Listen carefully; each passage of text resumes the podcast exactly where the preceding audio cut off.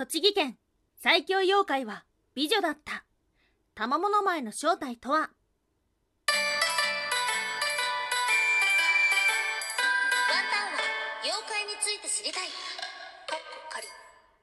はい、空飛ぶワンタンです。ワンタンは妖怪について知りたいカッコカリーということで、この番組は普段キャラクター業界で働いているワンタンが日本におけるめちゃくちゃ面白いキャラクター妖怪についてサクサクっと紹介している番組です。はい、実はね、最近収録環境をちょっと、えー、いじったりしておりまして、今日も吸ったもんだわたわたしながら、えー、体育座りで収録しております。よろしくお願いします。はい。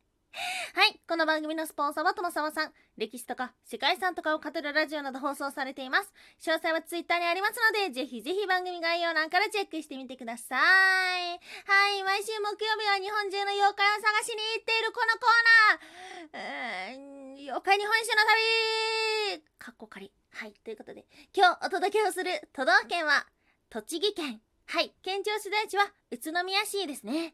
うん。栃木というと何を最初に思い浮かべますか？まあ今ね、宇都宮っていう風に言ってしまったので、じゃあ餃子やろうみたいな風には思う方もいらっしゃると思いますが、あとは日光だったりとか、ワンタンが行ったことあるのは鬼怒川ですね。はい。友達と真冬に温泉に行きました。すごいいい思い出。そうそう、なかなかね、行く機会はないんだけど、東京から電車で行きやすいっていうのを聞いたことがある。ワンタンが行ったのはバスで行ったんだけど、東京からね、電車でも行きやすいみたいな話を聞いたことがあります。はい。そしてね、妖怪について調べていくと、栃木県も海に面していないので、山にまつわる妖怪がたくさんいました。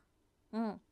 そして、超有名な妖怪みたいなのがですね、こう、いくつもあって、え、じゃあ何にしようとかっていう風に悩んでしまいましたが、やはり、栃木県には最強妖怪がいるので外せないかななんていう風に思っております。インターネットとかでも最強妖怪っていう風に調べるとですね、同じ名前がいろんなサイトに載っているんですが、その中でも数多く登場するのが、玉物前。はい。玉物前玉物前。うん。イントネーションがちょっと怪しいんですけど、玉物前。はい。です。はい。彼女の正体は一体何者なのでしょうか？はい。今日はですね、3つに分けてお話をしていきましょう。まず1つ目、伝説の美女の正体。2つ目、殺生石のその後。最後3つ目、栃木県といえば、他の妖怪も紹介していきましょう。はい。ということで、まず1つ目、伝説の美女の正体。昔々、平安時代の末期頃、鳥羽上皇のお気に入りの美女がいました。彼女の名前は、玉物前。はい。一体どんな生い立ちだったのか。昔々。子供に恵まれない夫婦が一生懸命可愛がって育ててきた美しい娘がいました。彼女は18歳で宮中に伝え、その美貌と博識から次第に鳥羽上皇にとても可愛がられるようになります。そして、玉物前と呼ばれるようになりました。ところが、上皇はそれから次第に床に伏せるようになり、朝廷のお医者さんからも何が原因なのかわからないと言われてしまいます。そんなある日、とある陰陽師が、これは玉物前の仕業だぞ、と見抜いたのです。その瞬間、玉物前が九尾の狐の姿になって逃げ出しました。はい、この正体はなんと狐だったんですね。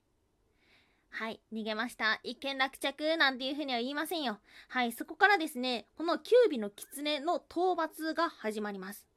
はい、この狐っていうのは、最終的には栃木県の那須に向かい、そしてその先で討伐されてしまいました。しかし、それだけでは最強妖怪になりません。この狐最後にとんでもないことをしたのです。それは、狐は巨大な毒の石に変身したのです。そしてそれから近づく人間や動物、植物の命を奪うようになりました。はい。そのことからこの毒の石を殺生石と呼ぶようになりました。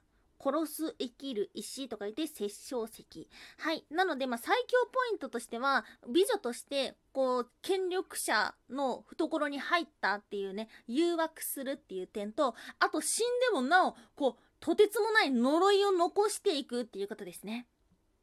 この玉物前に化けていた妖怪キュービの狐というのはインド中国をも荒らし回ってそして日本にやってきたなんていうような話もありますはい。これが今の物語なのですが、その後一体どうなったのか。はい、今日の二つ目、殺生石のその後ということですが、殺生石、実際に今も栃木県にあります。それは溶岩と言われているんですが、まずね、このさ、急にさ、ど、毒、毒ってかっていう風に思う方もいると思うんですが、これね、一応理由があるんですよ。はい。この毒の理由の一つっていうのが、温泉なんです。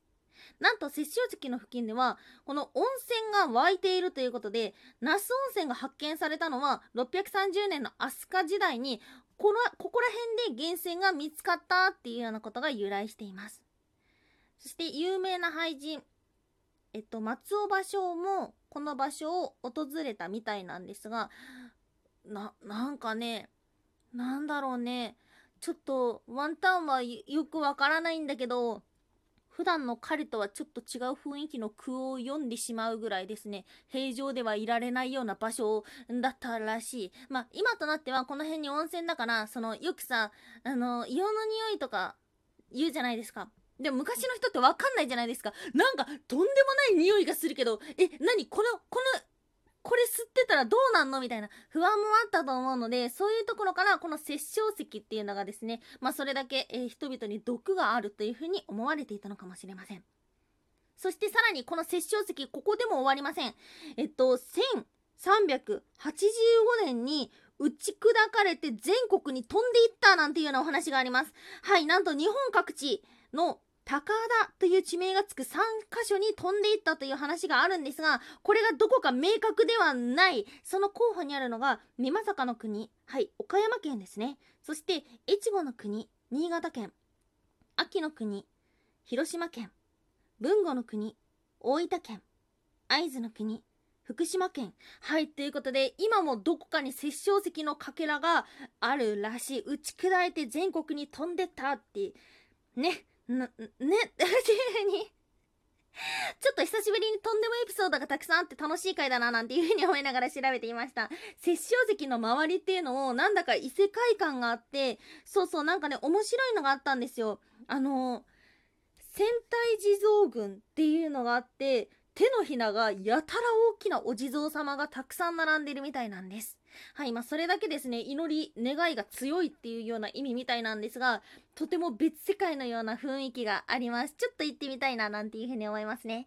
はい、そんな、えっ、ー、と、キュービの狐、玉の前、殺生石のお話でしたが、最後3つ目、栃木県で忘れてはいけない妖怪がいますよはい。ということで、今日悩んだのは、雷獣ですね。はい。雷獣というのは、全国各地に伝わっている、山の方で伝わっているような妖怪ではあるんですが、まあ、雷を呼ぶ妖怪ですが、栃木県で、あの、伝承がね、強く残っているんですね。うん。これなんでかというと、栃木県の、え夏に激しい雷が鳴ることから、なので、えー、栃木県といえば雷獣っていうのが実はあるんです。あとね、見てて面白いなっていうふうに思ったのが、静か餅っていう妖怪というか怪みたいなものがあって、吉祥の兆しと言われているものです。夜中にコツコツと遠くで餅の粉をはたくような音が聞こえるというもの。音が近づいてくる場合は、吉祥を、吉祥か、として遠ざかっていくと悪いことがある。なんていうふうに言われています。うん。ちょっとこれ初めて聞いた。で、調べていくと栃木県しかないようなお話でした。まあ、お米っていうことなので、農家の方から広まっていったのかな？どうなんだろう？はい。なんだか今回の栃木県のお話はですね、こう今までにあった、えー、怖いとか、こういうのが背景としてとかではなくて、ちょっととんでもエピソードが多かったんですが、なんだかそれも妖怪だななんていう風に思って 楽しい回でした。はい。魅力たっぷりの栃木県ワンタンもまた訪れてみたいなと思います。ワンタンは妖怪について知りたい。かっこかり。おやすみもいもい。こだわってダサいものがかっこいいんや。はい。おやすみもいもいというのはワンタンがポエムプーこと言いたいコーナーですね。ポエムが何とかよくわかってないから、ポエムプーことしか言えないコーナーです。はい。いや、これはね、ずっともう言い続けてる。ダサいものを作りたいって。もういや、そんなこと言ったら失礼なんだけど。もう、めちゃくちゃこだわってるのに、あもうダサいねん、そこ、みたいな。なんかね、そういうのにすごい胸を打たれてしまうんですよ。なんて言ったらいいんだろうな。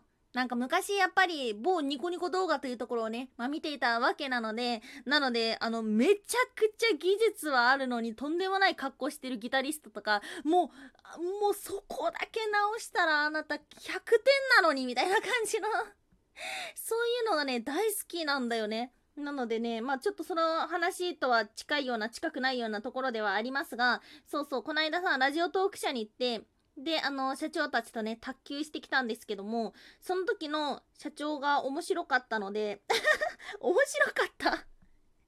卓球してる姿が面白かったのでついついですね、その動画をですね、えっ、ー、と、廃棄を投下して、えっ、ー、と、自負を作ったんですけど、それが、ちょっとだけ、ちょっとだけバズってて嬉しいなって思ってます。社長のツイッターに見たらワンタン作の自負があるので、もしよければ。ラジオトーク井上社長のツイッターも見てみてください。はい、ということで、今日もちょっと長々とゆるごゆるりと喋ってきましたが、栃木県の妖怪面白いなと思いました。また次の都道府県も楽しみですね。はい。そして、ワンタンは、今日はコロナウイルスのワクチン接種なので、ちょっとめっちゃ緊張しております。本当にやばかったら、音声で何か残そうかな。はい。ということで、えー、暑い日が続きますので、体調にもお気をつけください。はい。ということで今日もお聴きいただきましてありがとうございました。以上、空飛ぶワンタンでした。